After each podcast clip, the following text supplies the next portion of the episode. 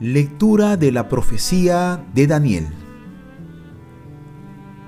Durante la visión vi que colocaban unos tronos y un anciano se sentó. Su vestido era blanco como nieve, su cabellera como lana limpísima, su trono llamas de fuego, sus ruedas llamaradas. Un río impetuoso de fuego brotaba delante de él Miles y miles le servían, millones estaban a sus órdenes. Comenzó la sesión y se abrieron los libros. Mientras miraba, en la visión nocturna vi venir en las nubes del cielo como un hijo de hombre, que se acercó al anciano y se presentó ante él. Le dieron poder real y dominio. Todos los pueblos, naciones y lenguas lo respetarán su dominio es eterno y no pasa. Su reino no tendrá fin. Palabra de Dios.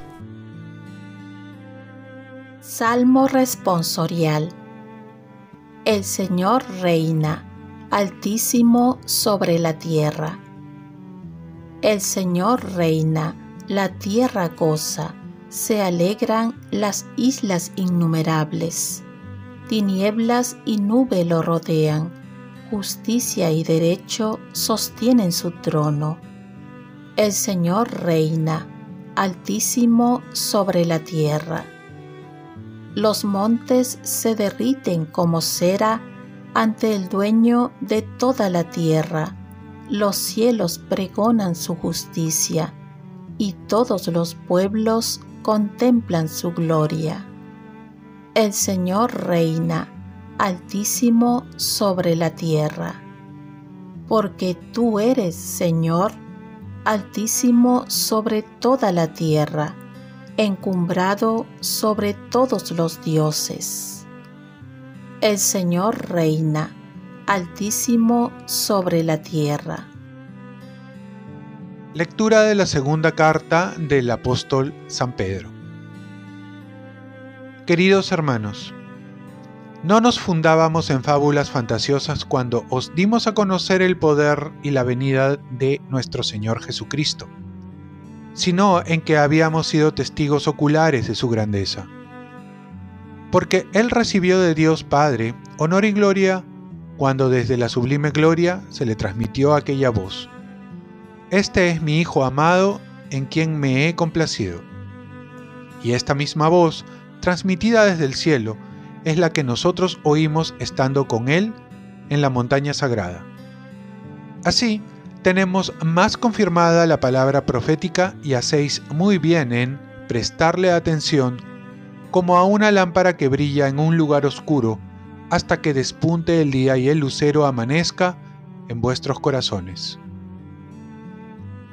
Palabra de Dios. Lectura del Santo Evangelio según San Lucas. En aquel tiempo, Jesús tomó a Pedro, a Juan y a Santiago y subió a lo alto de la montaña para orar. Mientras oraba, el aspecto de su rostro cambió, sus vestidos brillaban de blanco. De repente, dos hombres conversaban con él. Eran Moisés y Elías, que aparecieron con gloria, hablaban de su muerte que se iba a consumar en Jerusalén. Pedro y sus compañeros se caían de sueño, y espabilándose, vieron su gloria y a los dos hombres que estaban con él. Mientras ellos se alejaban, dijo Pedro a Jesús, Maestro, qué bien se está aquí. Haremos tres tiendas, una para ti, otra para Moisés y otra para Elías. No sabía lo que decía. Todavía estaba hablando cuando llegó una nube que los cubrió. Se asustaron al entrar en la nube. Una voz desde la nube decía, Este es mi Hijo, el escogido, escúchenlo. Cuando sonó la voz, se encontró Jesús solo. Ellos guardaron silencio y por el momento no contaron a nadie nada de lo que habían visto. Palabra del Señor. Paz y bien, hoy celebramos la fiesta de la transfiguración del Señor, llamados a transfigurarnos cada día en otros Cristos.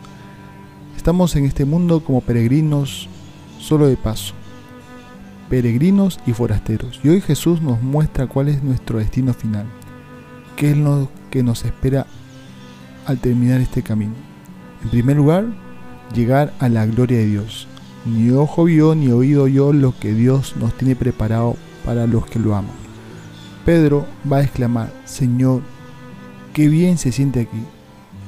Es importante no perder de vista a dónde vamos, o mejor dicho, cuál va a ser nuestro fin. Así es que la primera buena noticia es lo que nos espera, que no se compara a todos los éxitos y satisfacciones juntas en esta vida. Nos espera la visión beatífica, estar con Dios por la eternidad. Segundo, en la transfiguración también uno se va configurando en otro Cristo. Estamos llamados a ser otros Cristos. Y esto lo hacemos cambiando mediante la conversión, cambiando hábitos, cambiando formas de vida. De esta manera nuestra vida va resplandeciendo en actos de bondad, de misericordia, de generosidad, de dignidad. El proceso es lento, pero seguro si Dios encuentra en nosotros un corazón disponible, un corazón deseoso de cambiar.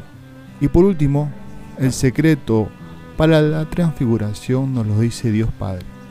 Este es mi Hijo, el amado, mi predilecto, escúchenlo. Escuchar en la Biblia significa obedecer.